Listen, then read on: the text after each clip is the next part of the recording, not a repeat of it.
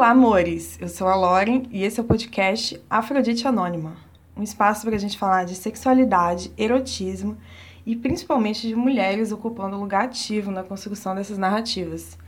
Esse é o episódio 1 e nessa semana a gente vai começar uma série que vocês me pediram bastante de textos eróticos narrados. Isso mesmo, vai sair e agora vai. Antes de começar, importante dizer que o lançamento da nossa zine foi incrível, que eu quero agradecer a todo mundo que foi e que ela está disponível à venda na nossa página do Instagram, arroba afroditeanônima com dois underlines no final. Mudou, né? Porque, para quem não sabe, a nossa outra conta caiu e até hoje a gente não voltou ainda. Nenhuma resposta do Instagram, nada. Ou então você pode mandar um e-mail para mim no afroditeanônima.gmail.com. Mas chega de papinho, né? Coloca seu fone de ouvido, procura um lugar confortável aí e se prepara.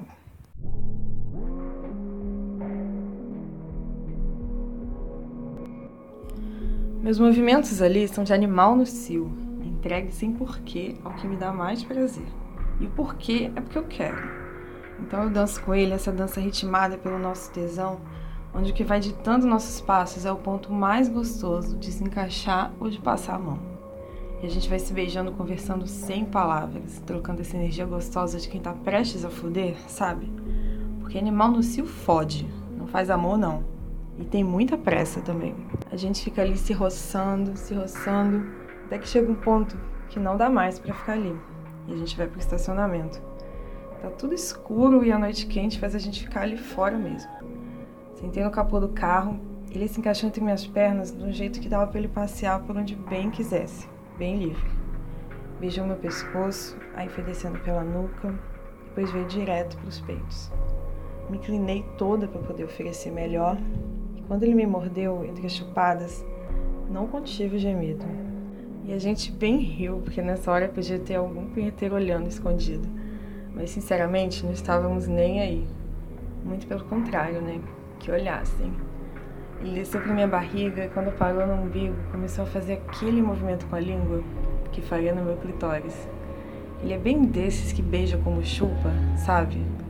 Aí eu subi mais no capô do carro com as pernas abertas para ele e fiquei me oferecendo, sabe? Oferecendo minha voceta, que essa altura tava pingando.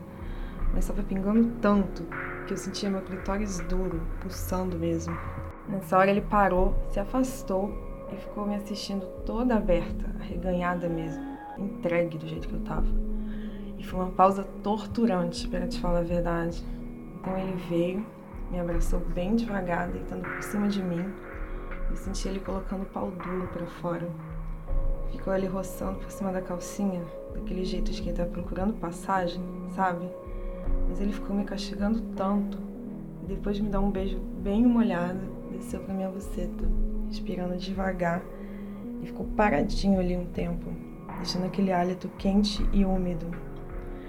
Senti a gravidade me puxando para baixo, a lua acima de nós me chamando para cima, e ele me chamando ali para gozar tudo na boca dele.